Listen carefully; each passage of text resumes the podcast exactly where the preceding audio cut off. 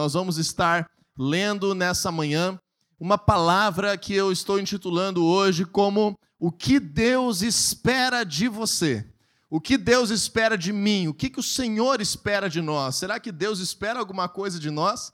Às vezes parece que nós somos tão pequenos, que nós somos tão falhos, tão cheios de defeitos, que Deus não tem como esperar alguma coisa de nós, e nós é que estamos sempre pedindo socorro para Ele.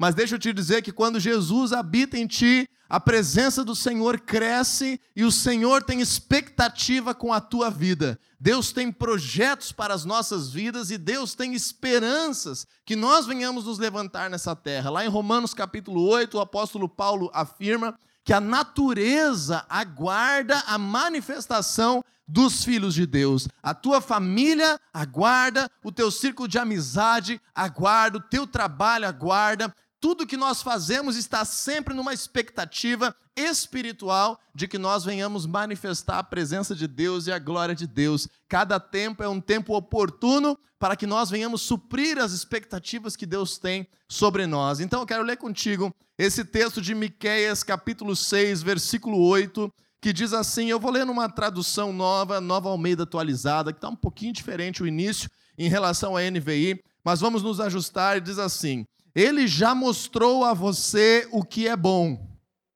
E o que o Senhor pede de você? Que pratique a justiça, ame a misericórdia e ande humildemente com o seu Deus. Se tiver a versão do João Ferreira de Almeida, pode colocar nesse texto para nós, de novo agora, para nós lermos numa outra versão.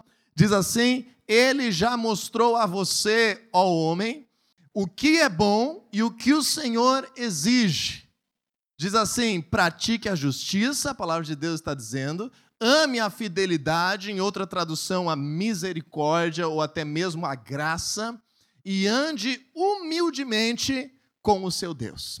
Então, agora nós vamos estar aprofundando esse texto, aprofundando esse princípio da palavra de Deus sobre nós. Primeira coisa que nós precisamos descobrir nessa vida são as coisas boas que vêm de Deus.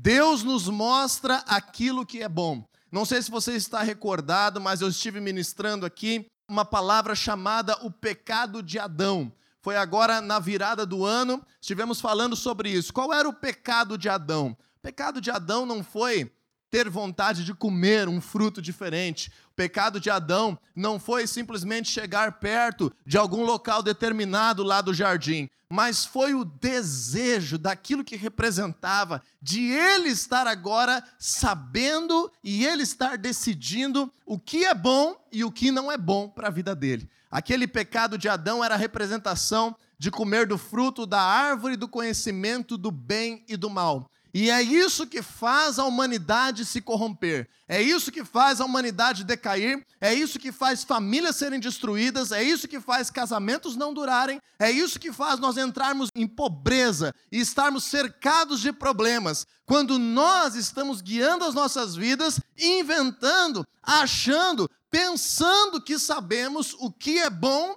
e o que é mal. E aí nós, na nossa humanidade, na nossa falta de conhecimento, de sabedoria, de discernimento, mesmo com boas intenções, acabamos tomando decisões erradas que muitas vezes nos custam muito caro na nossa história. Então, qual é a grande questão de Deus se revelar conosco?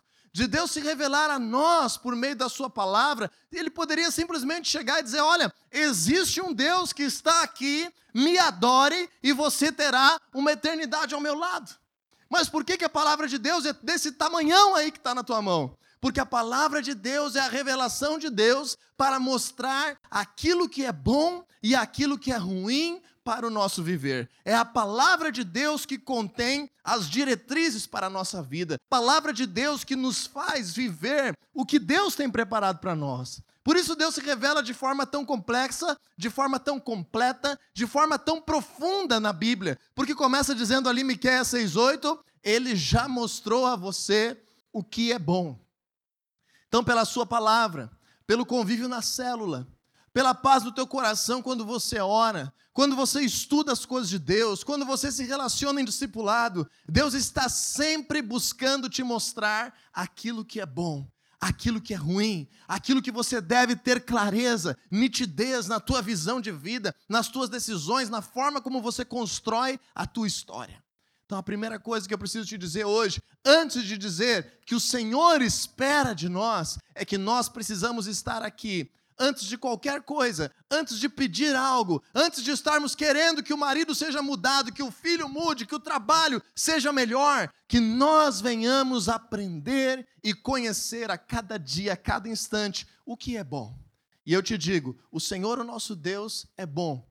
O seu projeto para as nossas vidas é extraordinário e a sua palavra contém a verdadeira vida liberada para nós. E somente em Jesus nós conseguimos agora acessar o trono da graça. Hebreus capítulo 4, versículo 12 diz que nós podemos acessar o trono da graça com toda confiança porque o Senhor Jesus nos dá esse acesso. Então não deixe passar o tempo da tua vida sem experimentar mudança de Deus, discernindo aquilo que é bom, não pelo que eu acho, não pelo que eu sinto, não pelo que parece que é mais lucrativo ou vantajoso para a minha vida, mas por aquilo que a palavra de Deus declara. E essa é uma caminhada diária, essa é uma caminhada semanal nas células, essa é uma caminhada que nós vamos construindo a cada dia e a cada situação nova que se apresente, nós temos que ter um cuidado de perguntar para nós mesmos o que, que Deus diz que é bom sobre isso. O que, que Deus aconselha sobre essa decisão que está diante de mim, sobre essa situação que se levantou agora aqui. Mas uma vez que essa é a prática normal da vida cristã, eu quero ministrar hoje contigo a nossa resposta a uma vida que caminha com Deus. A nossa resposta como cristãos na sociedade. O que Deus espera de nós, uma vez que Ele nos demonstra a Sua palavra, que nós começamos a agir diferente, que nós começamos a ter frutos diferentes, qual deve ser a nossa resposta como pai, como mãe, como casais, como famílias, como trabalhadores, como estudantes, como patrões, como empregados, como clientes? Qual deve ser a nossa resposta? Qual a expectativa que Deus tem? E aqui nós vamos a três questões que a palavra de Deus nos apresenta em Miqueias 6:8. Diz assim: "O que o Senhor pede de você? Qual a expectativa? O que Deus espera de nós?" São três atributos que a palavra de Deus está nos, nos falando: que pratique a justiça, que ame a misericórdia e que ande humildemente com o seu Deus. São essas três coisas que devem ser um pilar das nossas vidas, do nosso comportamento e do nosso compromisso com Deus perante o mundo do nosso compromisso com Deus perante aquilo que as trevas têm construído, da nossa responsabilidade com Deus perante situações que se levantam para destruir aquilo que Deus tem preparado, daquilo que é a nossa incumbência como seus filhos para estabelecer o seu reino, fora aqui desse lugar aonde nos reunimos e aonde o Senhor tem nos enviado e nos chamado. O primeiro atributo que Deus fala é pratique a justiça. E quando nós vamos aprender agora esses atributos, eu quero te trazer sempre o oposto, o antônimo, para que você possa entender de forma muito clara que justiça, biblicamente e na nossa tarefa como homens e mulheres de Deus nessa terra, não é você buscar vingança. Nós temos um princípio aqui na nossa sociedade que quando imaginamos justiça, nós imaginamos punir os culpados nós imaginamos vingança sobre os prejuízos, e esse não é o coração de um cristão. Então, sempre que você lê na Bíblia a palavra justiça voltada ao nosso ser como cristãos, nunca é algo pejorativo no sentido de vingança, no sentido de culpa, no sentido de ataque. Mas sempre a justiça é o oposto da injustiça. A justiça é o oposto da corrupção. A justiça é o oposto das coisas estarem desequilibradas na realidade que nós estamos vivendo. Então imagina comigo que um dos símbolos da justiça no Brasil é que a justiça ela é representada por uma balança. Um dos símbolos da justiça na nossa cultura é uma balança. Então, o objetivo de alguém ter uma responsabilidade de fazer justiça é o que? Causar novamente um equilíbrio, estar agora suprindo aquilo que está ruim, aquilo que está com problema, aquilo que está corrompido, aquilo que está defasado ou doente, e fazer justiça é eu trabalhar agora para equilibrar novamente as coisas, para que tudo esteja de acordo com os princípios de Deus e o mundo esteja vivendo em justiça. Em justiça, não injustiça. É por isso que o Senhor Jesus fala em Mateus capítulo 6, versículo 33: Busquem, pois, em primeiro lugar o reino de Deus e a sua justiça. E todas as coisas na vida, nas preocupações diárias de vocês, Deus vai suprir. Mas Jesus diz: priorizem, Mateus 6,33, o reino de Deus. E aí a gente pensa: o que é fazer o reino de Deus? É evangelizar os perdidos. O que é levar o reino de Deus? É falar do amor de Jesus, é convidar alguém para a célula. Sim, isso é fazer expandir o reino de Deus na vida de indivíduos para causar salvação, para causar conversão, para causar o conhecimento da palavra de Deus. Mas muitas vezes a gente esquece a outra expressão de Mateus 6,33. Busque o reino de Deus e a sua justiça. Então, o que é agora eu praticar a justiça? É eu estar levantando a minha vida, a minha voz, a minha postura, a minha atitude lá dentro de casa, lá no trabalho, lá na escola e sendo uma voz de Deus para estar combatendo tudo aquilo que está desequilibrado, tudo aquilo que está fora do lugar.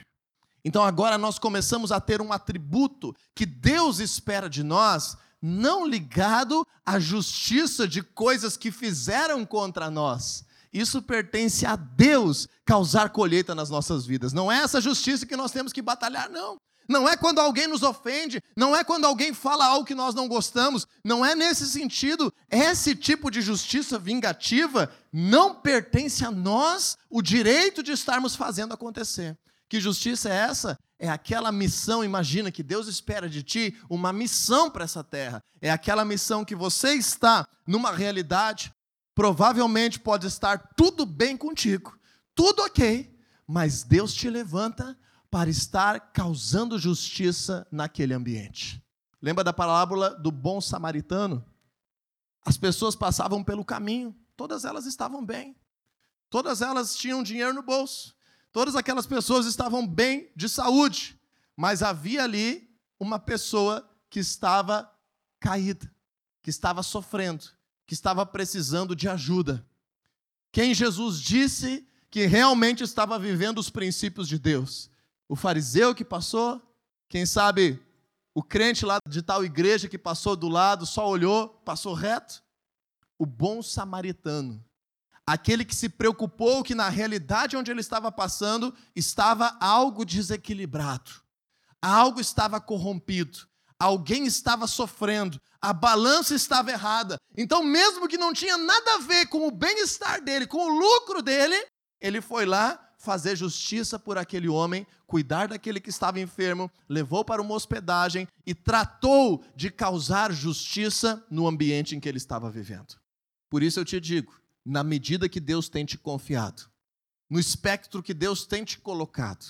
Seja dentro da tua casa, se você é pai ou mãe, você tem um nível de autoridade. Se você é filho, você tem outro nível de autoridade. Se é em relação ao casamento, se é em relação a amizades, se é em relação a pessoas que você nem conhece, mas que existem situações de injustiça, o Senhor espera de nós como cristãos o quê?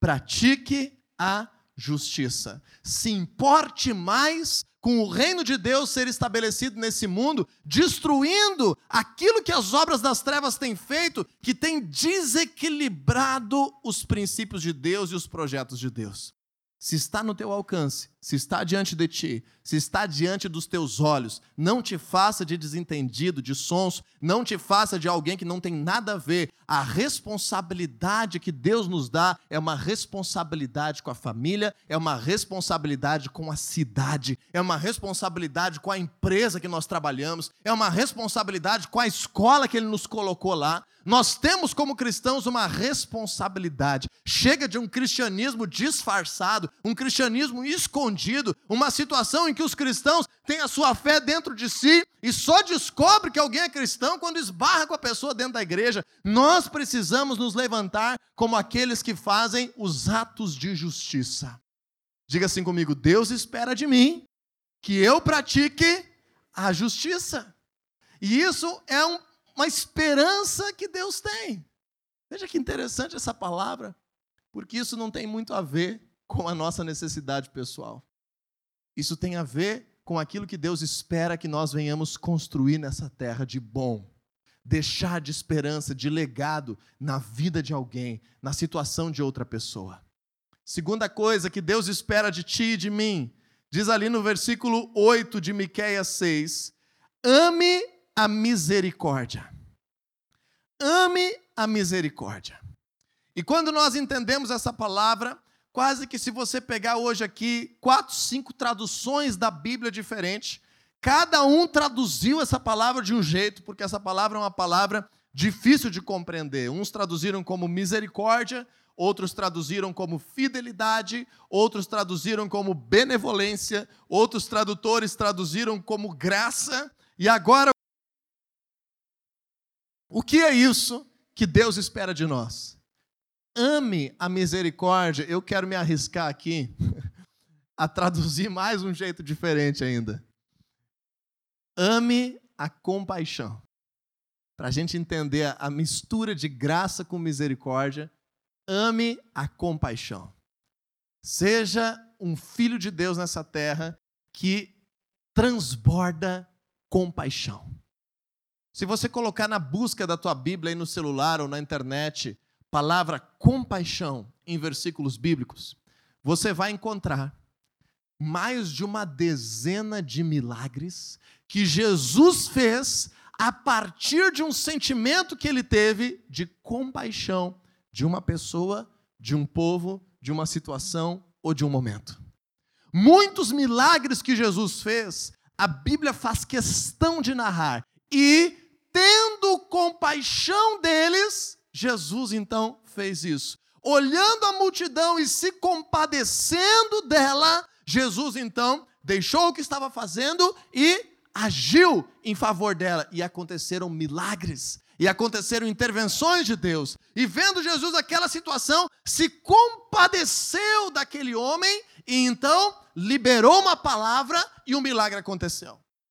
Eu arrisco a dizer aqui que se Jesus não tivesse andado olhando a situação ao seu redor, a sociedade ao seu redor, as pessoas ao seu redor e deixado acontecer um sentimento de compaixão dentro dele, se ele não tivesse permitido isso, haveriam muito menos milagres descritos no Evangelho.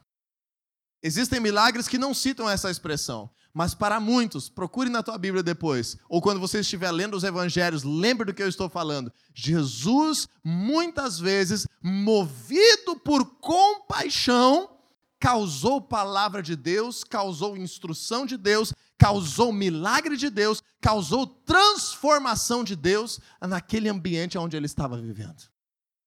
Segunda coisa que Deus espera de nós, que nós venhamos ter um coração que se compadece. Que nós venhamos ter um coração misericordioso. Que nós venhamos ter um coração gracioso. Que nós venhamos ter um coração benevolente. Existe uma grande incoerência quando se tenta entender qual é o sistema econômico que a Bíblia apoia. Muita gente advoga que a Bíblia apoia o comunismo. Por quê? Porque vem o versículo de Atos 2, 42 em diante, o texto dos primeiros dias da igreja, e lá diz que eles partiam o pão juntos e andavam de casa em casa, e muitas vezes vendiam os seus bens para estarem agora tendo tudo em comum. Mas esse é um episódio em que milhares de pessoas acreditavam de forma convicta que Jesus iria voltar naquele ano, que Jesus iria voltar logo, que eles não estavam ainda entendendo aquilo que Jesus havia dito. É a única ocorrência na Bíblia que existe esse tipo de comportamento econômico. A palavra de Deus é completamente oposta ao socialismo, ao comunismo. Então, na hora que você for escolher os teus candidatos, você analise a legenda desse partido.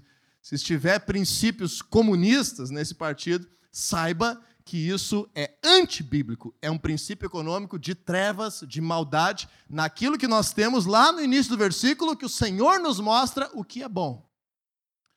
Por outro lado, existe uma certa incongruência quando as pessoas analisam a Bíblia e querem ter uma concepção de si mesmos como capitalistas. No sentido de que agora Deus espera de nós que nós venhamos trabalhar para plantar e colher, e cada um vai ter o resultado do seu trabalho. E não é de todo errado isso. O problema é que nós herdamos da cultura americana, dos filmes, de todo um, um momento capitalista extremo, nós herdamos aquilo que se chama capitalismo selvagem. O que é um capitalismo selvagem?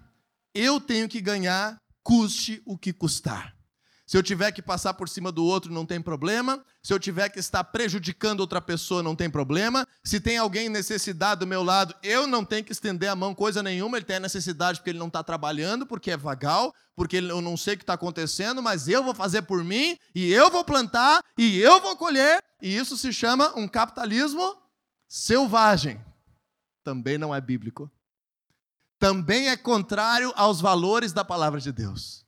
É um pouco melhor por causa que a palavra de Deus declara a lei da semeadura como verdade. Declara que nós precisamos ter o fruto do nosso trabalho que causa bênção nas nossas vidas, logicamente. Porém, a palavra de Deus está cheia de exemplos que nos ensinam que nós, como filhos de Deus, precisamos estender a mão para aquele que está sofrendo ao nosso redor. E a isso nós chamamos de um capitalismo benevolente. Ou seja, eu acredito que eu vou plantar e eu vou colher. Eu acredito que o meu recurso vai ser proporcional ao meu trabalho, à minha capacitação. Eu acredito que quanto mais eu invisto, mais retorno eu vou ter. E Deus vai me abençoar, Deus vai me usar para isso. O Senhor pode me causar uma promoção no trabalho, vai me fazer crescer, vai me dar uma ideia de um negócio, vai me fazer ser alguém próspero. Tudo isso é verdade. Mas eu não posso esquecer a minha missão de benevolência, de estender a mão. A minha missão de compaixão. Deixa eu te dizer uma coisa. Sabe por que, que nós não encontramos no Antigo Testamento exemplos de programas sociais do governo? Você não encontra no Antigo Testamento um rei que tem um programa social de ajudar os necessitados. Você não encontra nos princípios de Deus uma autoridade única, uma pessoa poderosa que tem a incumbência de estar resolvendo os problemas de uma nação. Você não encontra. Sabe por que, que não encontra? Porque o povo de Deus, os princípios de Deus, aquilo que é certo, aquilo que é bom que Deus ensina, sabe o que era? Que cada pessoa se preocupasse no momento que tem colheitas, no momento que tem fartura de ser benevolente com alguém que pudesse estar sofrendo ao seu redor. Então, tradicionalmente, por exemplo, no ambiente de agricultura dos judeus, tradicionalmente estava na lei de Deus que eles tinham que colher e só colher aquilo que coubesse nos cestos, e Deus abençoava demais o trabalho deles e a sua colheita. Então você imagina que você está colhendo e está transbordando os cestos. Mas nesse transbordar dos cestos, muitas vezes caía uma espiga de milho, caía ali um cachinho de uva, caía toda hora andando lá na roça, estava transbordando, Deus abençoou demais, transbordou o cesto, transbordou e começou a cair, derramar, e ele ia para casa então com aquela colheita extraordinária, com aquele cesto abençoado por Deus. Sabe o que, que estava lá na lei de Deus? Que ele não poderia voltar para juntar aquilo que havia caído no cesto, porque aquilo precisava servir de alimento para as viúvas, para os órfãos, para os necessitados, para os doentes. Então, pessoas ao redor entravam nas fazendas de forma honesta, de forma justa, depois que viam que a colheita aconteceu, iam lá e pegavam no chão aquele milho que sobrou, aquela uva que caiu, e assim a sociedade era uma sociedade que era capitalista porque colhia o seu trabalho, mas ao mesmo tempo um coração misericordioso, gracioso e benevolente. Deus espera de nós que nós venhamos amar a misericórdia, que nós venhamos amar, que nós venhamos nos compadecer daquele que está sofrendo. Claro que hoje em dia nós temos que ter sabedoria por isso, por causa que tem muita gente que quer de forma, é, vamos dizer assim, malandra, como dizem por aí, malandramente, fingir uma necessidade ou explorar a compaixão de alguém, explorar o bom coração de alguém, e para isso você precisa ter um bom senso, ter sabedoria, te cercar de pessoas que te ajudem a abrir os teus olhos, mas eu te digo, Deus espera de ti que você tenha compaixão. Não podemos ser cristãos que não olham para o lado. Não podemos ser cristãos que não estendem a mão para ninguém. Não podemos ser cristãos que só faz se tiver o lucro total. Temos que ser cristãos que se alguém não pode, nós estendemos a mão. E isso nós entendemos muito bem quando é hora de convidar para a célula, para evangelizar alguém, para pregar a palavra. Mas quando mexe no teu dinheiro, um dos atributos financeiros que nós não falamos aqui no momento de dízimos e ofertas, que está na Bíblia, é porque não é para ser feito aqui dentro da igreja. Aqui na igreja nós temos atributos financeiros de dízimos, de ofertas e de primícias, que têm significados diferentes na nossa realidade espiritual. Mas existe uma quarta face da vida espiritual financeira que está na Bíblia, mas não é feita aqui dentro. Se chama esmolas. E a palavra de Deus recrimina aquele que se nega a ajudar o próximo e dar esmolas de alguma forma, de algum jeito na sua realidade. Então Deus espera que nós venhamos praticar justiça, nos incomodarmos com aquilo que está desequilibrado, mesmo que não tenha a ver conosco, mas está onde Deus nos confiou para estar. Deus espera que nós venhamos amar a misericórdia, sermos pessoas que têm compaixão, porque a palavra de Deus está lotada de exemplos disso. Eu vou te dar só um. Mateus 9,36. Ao ver as multidões, teve compaixão delas, porque estavam aflitas e desamparadas, como ovelhas sem pastor. Seja um homem ou uma mulher de compaixão, de benevolência. Quando você tiver discernimento e sabedoria que alguém está aflito, desamparado, desesperado, não faça que não é com você mesmo que não seja teu parente, nem que você não conheça, Deus espera isso de nós. E por último, em Miqueias capítulo 6, versículo 8, a palavra de Deus diz assim: "E ande humildemente com o seu Deus". Então, se o oposto de justiça era injustiça, corrupção, o oposto de compaixão e misericórdia, acabei não falando, é individualismo, é condenação ao sofrimento do outro. Agora, o oposto de humildade, o que é? Hum? Soberba, arrogância, orgulho, altivez, autossuficiência, endeusamento de si mesmo. Um exagero, um erro na concepção que se tem acerca de si mesmo, especialmente em comparação aos outros. Então a palavra de Deus está dizendo que Deus espera isso de ti. Se Deus espera de ti e de mim, é porque nós temos a opção de não fazer isso. Mas Deus espera de nós que nós venhamos andar humildemente com Ele. Primeira coisa, um coração humilde. Um coração humilde não é aquele que é, se veste de mendigo para parecer que, que não tem recurso. Não é isso. Coração humilde não é aquele que se esconde das suas responsabilidades para ficar num cantinho cabisbaixo, para não ser visto nem notado. Não, isso não é humildade. A humildade é nós não permitirmos que venhamos ter no nosso coração um conceito mais elevado de nós mesmos do que nós deveríamos.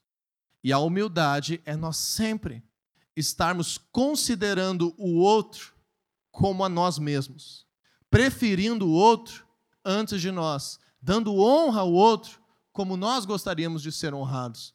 Não importa quem seja o outro.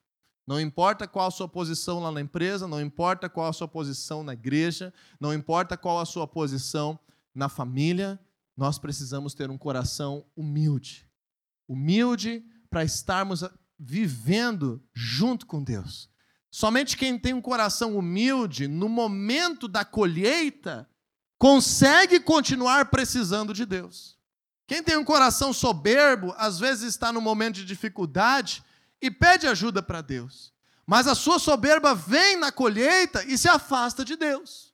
Então, para nós sermos cristãos que discernem o que é bom, que têm uma vida abençoada, que alinham as suas vidas e que transformam as pessoas que estão ao seu redor, Deus quer nos fazer crescer, Deus quer nos fazer colher, Deus quer nos fazer prosperar, Deus quer nos fazer estar bem, estar ok nas nossas vidas, mas nós não precisamos, não podemos esquecer do valor da humildade.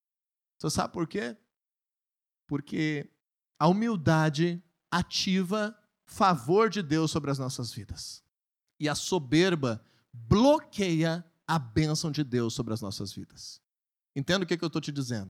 A humildade ativa o favor de Deus sobre as nossas vidas. E a soberba, o orgulho, fecha os céus sobre nós. E é por isso que nós vemos classe alta da sociedade, na sua maioria, pessoas frustradas, pessoas doentes, pessoas infelizes, pessoas vazias, pessoas cheias de inimigos, pessoas que não conseguem desfrutar daquilo que conquistaram. Porque a soberba fecha o céu sobre a vida de uma pessoa. Então nós vamos terminar com o versículo de Tiago, capítulo 4, versículo 6. Parte B está fazendo uma citação aqui, Tiago está citando o princípio de Deus lá do Antigo Testamento, Tiago 4:6. Ele está dizendo assim: que Deus se opõe aos orgulhosos. Em outra tradução, diz que Deus resiste aos soberbos. Deus faz questão de oferecer resistência, oposição. Se levanta contra os orgulhosos e os soberbos. Mas aí tem uma promessa junto que diz o quê? Que o Senhor concede graça àquele que é humilde. Então não seja humilde no dia da necessidade apenas. Seja humilde porque você escolheu ser humilde. Seja humilde porque você quer andar com o seu Deus e viver debaixo da sua graça. Não esteja se relacionando com pessoas só no momento que você ainda não colheu aquilo que você esperava. Ande humildemente com o seu Deus. E assim nós fechamos um pacote daquilo que Deus espera de nós. Agora lembre-se disso. Volte lá comigo, Miqueias, capítulo 6, versículo 8, se não for muito difícil. Volte lá nesse livrinho dos profetas menores do Antigo Testamento, que tantas vezes passa despercebido da nossa leitura. Para que nós venhamos suprir a expectativa que Deus tem sobre nós. O que, que estava lá no início do versículo? Agora ele mostrou a você o que é bom. Então, se você nos visita hoje, se você está vivendo um momento de sofrimento, se você está precisando de algo de Deus, se você está em dilemas na tua existência, se você não sabe o que fazer na tua vida nesse momento, não te preocupa em ir lá fazer coisas pelo mundo que está sofrendo antes que Deus restaure completamente a tua vida, senão você não vai ter força. E nós estamos vivendo sempre uma batalha espiritual. Então a primeira coisa que nós precisamos aprender é a bondade de Deus, a experiência com Deus, o conhecimento de Deus. E para isso nós estamos aqui no lugar certo. Temos que buscar a Deus. Queira buscar a Deus. Dê um basta na tua vida e diga assim: amanhã eu vou acordar 15 minutos antes e eu vou ter um tempo de oração com meu Deus. Eu vou ter um tempo de ler a Sua palavra. Eu vou buscar o meu Deus. Eu vou conhecer o que é bom. Eu vou me importar mais com os seus princípios. E assim nós vamos crescer e amadurecer. E quando pudermos dizer: olha, eu sei hoje discernir o bem e o mal, de acordo com a palavra de Deus, eu tenho de alguma forma experimentado algo, eu posso também de alguma forma começar a praticar a justiça, começar a exercer atos de compaixão e a viver com um coração voltado para continuar buscando a Deus humildemente. É isso que Deus espera de nós. A gente acha que Deus espera de nós coisa muito maior. As coisas muito maiores se abrem quando nós fazemos as menores. Por isso que Jesus nos ensina: seja fiel no pouco, sobre o muito eu te colocarei. Então, esse é o pouco para nós. Mas hoje em dia, no individualismo que estamos vivendo, no hedonismo que estamos vivendo, no narcisismo que estamos vivendo, e às vezes até numa concepção cristã errada que estamos tendo, parece que o simples é dificílimo de ser praticado. Mas o Senhor vai te dar força para mudar o teu comportamento, a tua mentalidade, o meu também, a cada dia, para que nós venhamos ser aqueles que praticam a justiça, que se compadecem, que amam a misericórdia e que andam humildemente com o seu Deus.